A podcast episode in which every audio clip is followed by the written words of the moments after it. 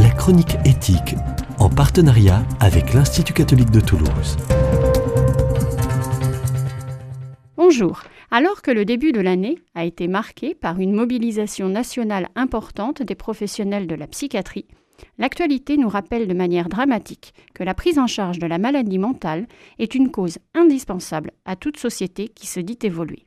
Il paraît donc essentiel de comprendre de quelle manière la crise de la psychiatrie peut nous interpeller. C'est, dans un premier temps, sous l'angle de l'éthique de responsabilité que le malaise exprimé peut s'analyser. De ce point de vue, il convient de s'attacher aux conséquences de ces choix et actes. Or, si l'on part du principe que certains choix politiques en matière de financement de la santé se sont répercutés tout particulièrement sur la psychiatrie, ces choix soulèvent des difficultés majeures. La réduction des dépenses de santé a pu conduire à la fermeture de lits, de structures d'accueil telles des centres médico-psychologiques, maillon central du soin et de l'accompagnement des patients non hospitalisés, et à la réduction de personnel soignant. Dans ces circonstances, ce sont les malades qui vont subir les conséquences directes de ces choix. Du fait d'un manque de moyens, les soignants se retrouvent contraints de médiquer leurs patients au détriment d'une approche psychothérapeutique, abandonnant une dimension essentielle du soin, surtout pour les souffrances morales et psychiques, la dimension relationnelle. Or, la psychiatrie implique le soin relationnel. On ne peut réduire, comme la tendance moderne nous y pousse, le malade à une simple perturbation biologique ou à un dérèglement dont les molécules viendraient à bout.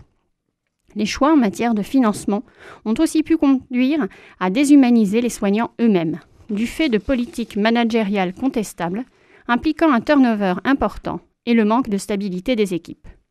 C'est, dans un second temps, sous l'angle de l'éthique de conviction, que l'on doit observer la détresse réelle exprimée par les professionnels.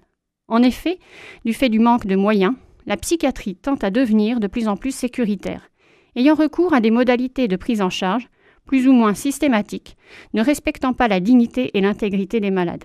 Il en va ainsi de l'usage des contentions ou des chambres d'isolement, fermement condamnées par Madame Azan, contrôleur général des lieux de privation de liberté, et qui ramène la psychiatrie avant 1952 et la révolution pharmacologique initiée par les professeurs Delay et de Nicker. Or, de telles pratiques ne vont pas sans heurter les convictions les plus profondes des soignants, qui déclarent fréquemment ne pas avoir choisi cette profession pour faire ça.